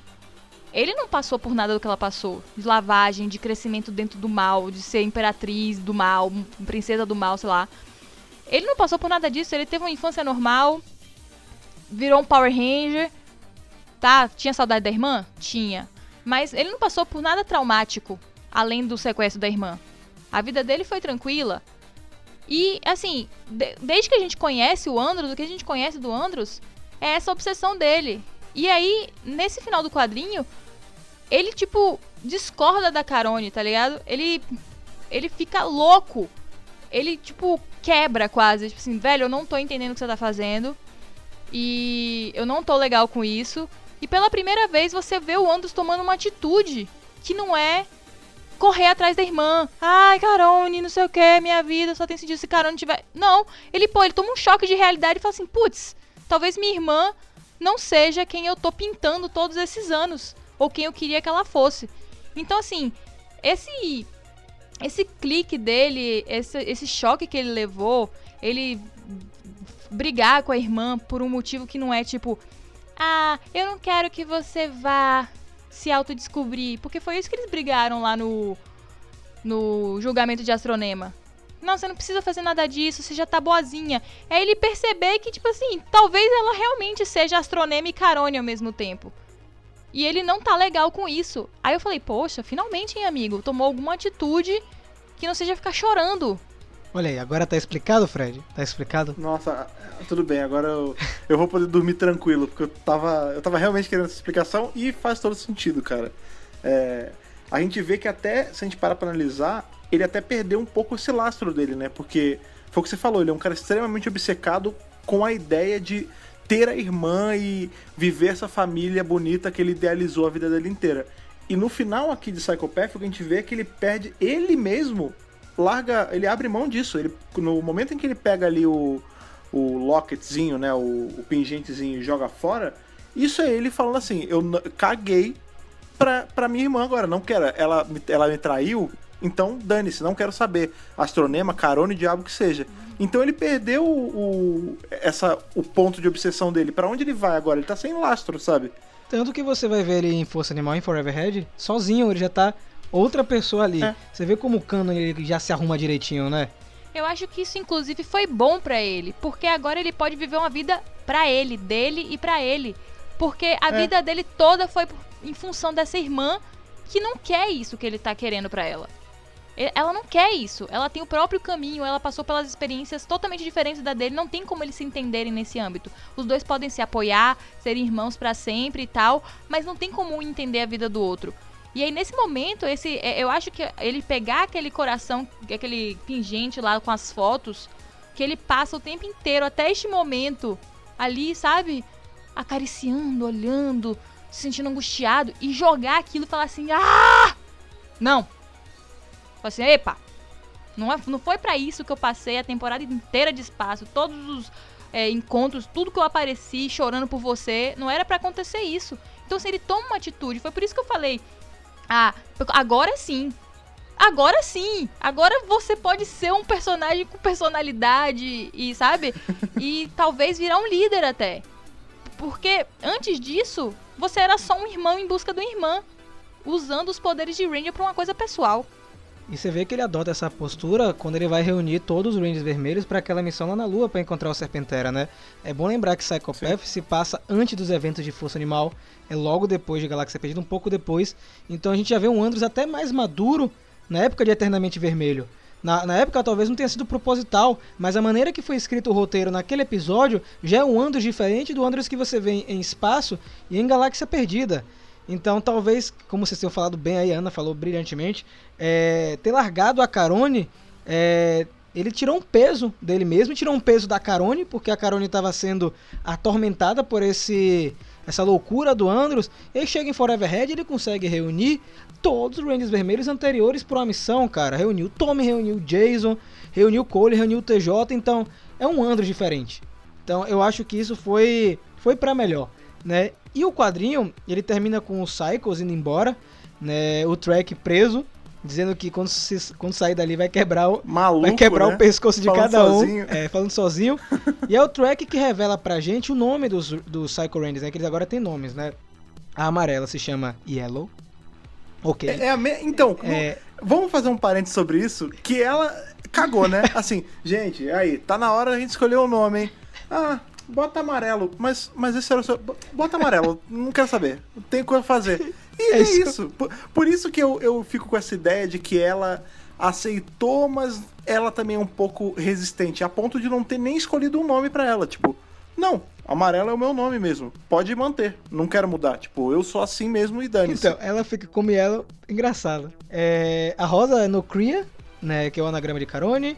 O azul é X de Machado, né? Ele ama, o cara ama tanto Machado que o nome é Machado, né? Inclusive na cena que a gente vê que revela o nome dele, ele tá Isso. polindo o Machado. O preto é Photon e o vermelho é Virgil. É V-I-R-G-I-L. Virgil. Esse nome tem um peso muito importante ali, porque Virgil era o nome do personagem que aparecia no filme que eles estavam assistindo ali. Eu acredito, tentando puxar um pouco do que eu entendo de filme de faroeste, que é o Virgil Earp, né? Esse cara existiu na vida real. Ele era um ele era um pistoleiro, né, do Velho Oeste, e tem muitos filmes com esse cara. Eu acho que o filme que eles estavam vendo era Tombstone, Olha aí. que é um filme que é focado no Virgil, que é justamente a história de redenção desse cara. Então faz sentido o nome dele ser Virgil. Tá vendo, gente? Uma palma de salvas pro Fred, porque trouxe cultura aí pro centro de comando. Eu não tinha feito essa ponte. Muito legal, cara. Então, é, faz todo sentido. Faz todo sentido. E aí, a história termina. E termina em aberto, porque a gente tem os Psycho Rangers vivos aí pra tentar encontrar a humanidade deles. E o Track preso, gente. Quanto tempo vão conseguir segurar esse cara ali? Né? Deixaram o Track vivo, deixaram o Psycho Ranger verde vivo. E é um personagem que não teve uma evolução, sabe? Ele continua sendo o Não. mesmo Track, maligno, pensando só nele. Beleza, ele teve aquele lance de querer fazer a família, é, mas é uma loucura da cabeça dele. Né? A maneira de ele construir a família é totalmente deturpada. Então fica aí um quadrinho que terminou bem pra mim, porque é uma graphic novel que deixa pontas Nossa, soltas, cara, pra outros escritores aproveitarem esses personagens. Eu achei maravilhoso. A melhor coisa desse quadrinho foi o Andros. Ele abre um horizonte, né? Justamente porque o cara deu um. Eu não quero falar palavrão, mas deu um PQP, entendeu? Vamos falar em, em siglas aqui. Mas ele deu um. Chega pra lá. Não, velho, ele deu um basta ali. Tipo, cortou relações. Não sei nem como é que vai ficar a relação dele com a Carone depois disso, porque não. A gente não sabe, né? Agora é, é cumprimentar no Natal e datas comemorativas e só. Vamos. é, a gente contou toda a história, é, falamos de bons momentos. é, tiveram alguns momentos ruins, não em termos de história, mas tipo passagens ruins, né? A briga da Carone com o Andros, o Trek aí que não aprendeu nada nessa história. Mas o que foi que a gente aprendeu em Psychopath? É uma coisa que eu queria trazer pro centro de comando, que é o que, é que vocês acharam dessa graphic novel? Que foi uma história que mexeu muito com o fandom, muita gente tomou um baque, porque é uma história bem diferente do que a gente está acostumado, né? Se a gente parar pra pensar, na verdade, as três graphic novels são bem diferentes. Cada um foca em alguma coisa, né? A gente tem o Aftershock, que também tem muito de história, tem muito de ser um Ranger, né? É, o Soul of the Dragon, que é a redenção do Tommy. E agora Psychopath, que é a redenção dos Psycho Rangers, né? Tipo, eles encontraram a humanidade.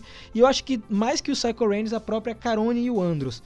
Então, é, é uma história diferente pra quem tá acompanhando Go-Go, Power Rangers e Mighty Morphin, onde tem mais ação, né? E essa história é uma história de drama, uma história com lore. é, tem lore sim, tem muitos elementos da franquia é, que são perceptíveis, mas aí queria saber de vocês como foi ler Psychopath, o que, é que vocês acharam, começando com a Ana. Pra mim foi uma grata surpresa. É, eu acho que se fosse porrada e, tipo, pancadaria, teria sido massa também. Mas eu fico muito feliz que o autor e a Boom, né, ter dado o aval do autor fazer é, essa curva aí, né? Essa, esse diferencial e trazer uma graphic novel. Assim, pra mim, inédita. Eu acho que ninguém, ninguém que fez teoria sobre essa graphic novel acertou. Não acertou, velho. Não tem como. E assim, eu acho que é, deu ali um- uma importância pra esses personagens, porque esses personagens eram assim, eles eram icônicos. Ah, ícones. Só que assim, o que, que você sabia desses personagens? Que eles eram melhores, mais rápidos, mais cheirosos, mais blá blá blá que os Power Rangers, só isso. Você não sabia nada sobre eles. Então a gente tem aquelas histórias sobre o Trek, aí a gente começa a ter um vislumbre, fala, opa, peraí, não é só isso? E aí vem essa graphic novel pra mostrar pra gente, né, que é mais do que isso e ao mesmo tempo dar um desfecho ali pra história e todo o drama da Carone e de quebra consegue fazer o Andros dar uma amadurecida, mesmo que não fosse da, da maneira que ele tava esperando ali, mas ele dá uma amadurecida, ela tem uma parcela de redenção, não sei se ela ficou completamente satisfeita ou não.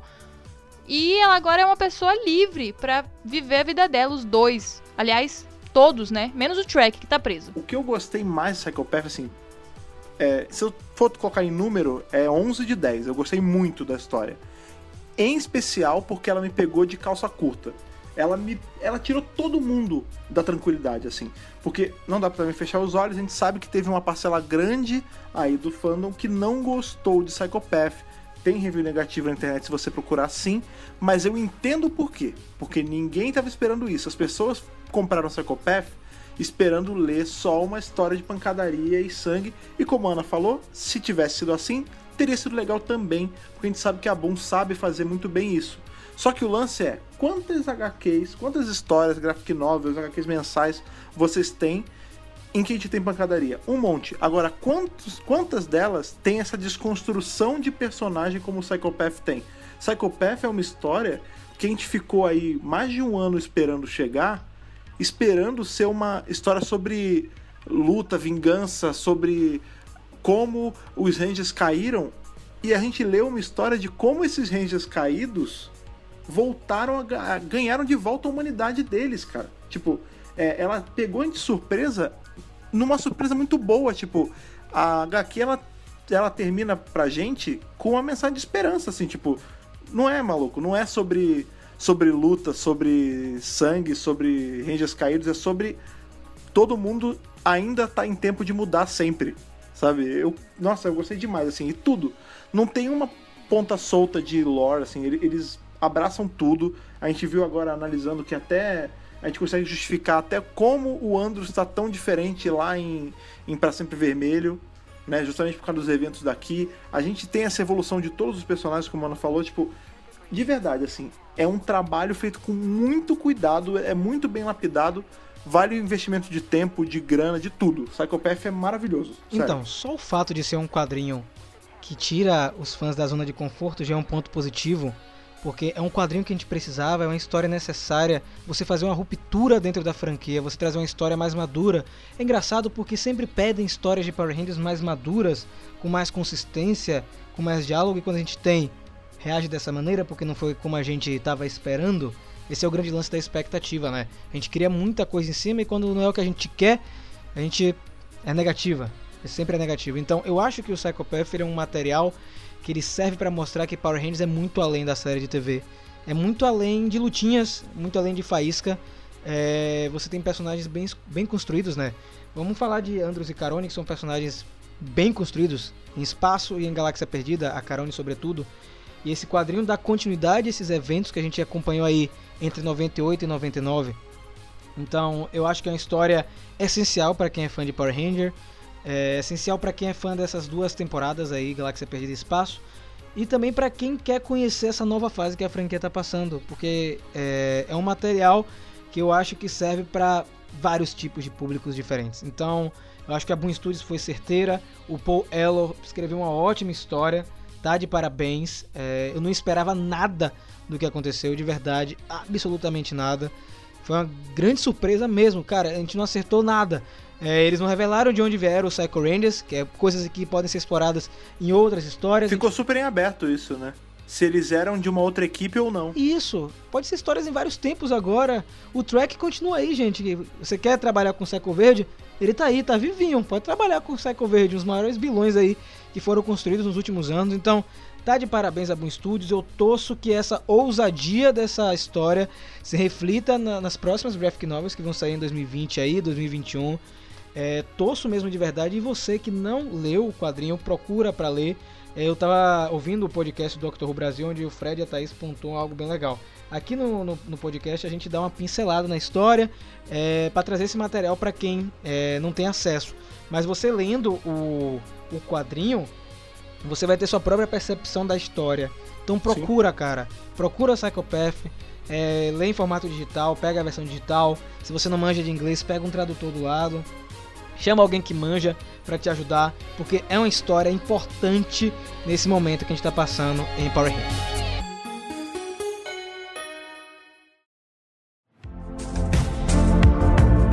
E agora que chegamos a mais um final aí de cena de comando, cena de comando diferente, porque não é só mais um, um final aí de programa, é um final de um especial, o final do Outubro Psicótico. Mas aí eu pergunto, não para vocês que estão ouvindo diretamente, vocês podem responder também, mas Rafiana, vocês também sentiram que o outubro passou voando, bicho? Cara, eu tava comentando isso agora. agora não, um pouco antes de gravar o podcast. Como passou rápido. A gente planejou todo esse mês aí, Foi. fez calendário certinho, assistimos episódios, é, lemos algumas coisas. Na verdade, foi reler e reassistir, né? Então É. passou muito rápido, cara. Foi louco isso aí. O ano como um todo tá passando muito rápido. Eu sei que a gente vai piscar e vai ser Natal, Ano Novo, e a gente vai estar em 2020. E assim, outubro voou. É tipo uma preparação. Outubro é um dos meus meses favoritos. Sim. Porque eu amo Halloween e tal. Então eu adorei esse especial e tudo. E realmente foi assim. Gente, acabou. Mas fiquem tranquilos, porque o que acabou foi só o especial, né? Um especial esse que usa o tempo para agradecer vocês que vieram aqui toda semana poder escutar a gente, porque foi muito bacana a resposta de vocês. E claro, espero que essa resposta continue aí tanto nos especiais quanto nos nossos programas normais. E como sempre gosto de lembrar, já que a gente já tá aí pro nosso bloco final, que para vocês darem esse feedback pra gente, vocês já sabem bem como é que é. Para poder falar com a gente é só mandar aquela cartinha radioativa ali que vem agora com essa, essa radiação do bem aí que os Psycho Rangers renovados deram. Então, Rafa, por favor, lembre pra gente como o pessoal manda a cartinha pra gente. Então, galera, é bem fácil, super easy. megapowerbrasil.gmail.com Lembrando de colocar lá no assunto, você coloca a edição é, do centro de comando que você está se referindo e no corpo do e-mail, seu nome, sua idade, de onde você está falando, porque aí ajuda o nosso Power Senso. A gente conhece você, que é aquela amizade mal fenomenal, né, Fred? Exatamente, cara. E outra coisa que você também faz, já que você está criando essa amizade com a gente, é seguir a gente nas nossas redes sociais, que a Ana vai lembrar pra gente aí todas e como você faz pra seguir e quais números a gente quer bater. Gente, arroba Megapower Brasil em todas as redes sociais. Principalmente no Instagram, que a gente tá pertinho dos 10 mil. É, Twitter para notícias rápidas.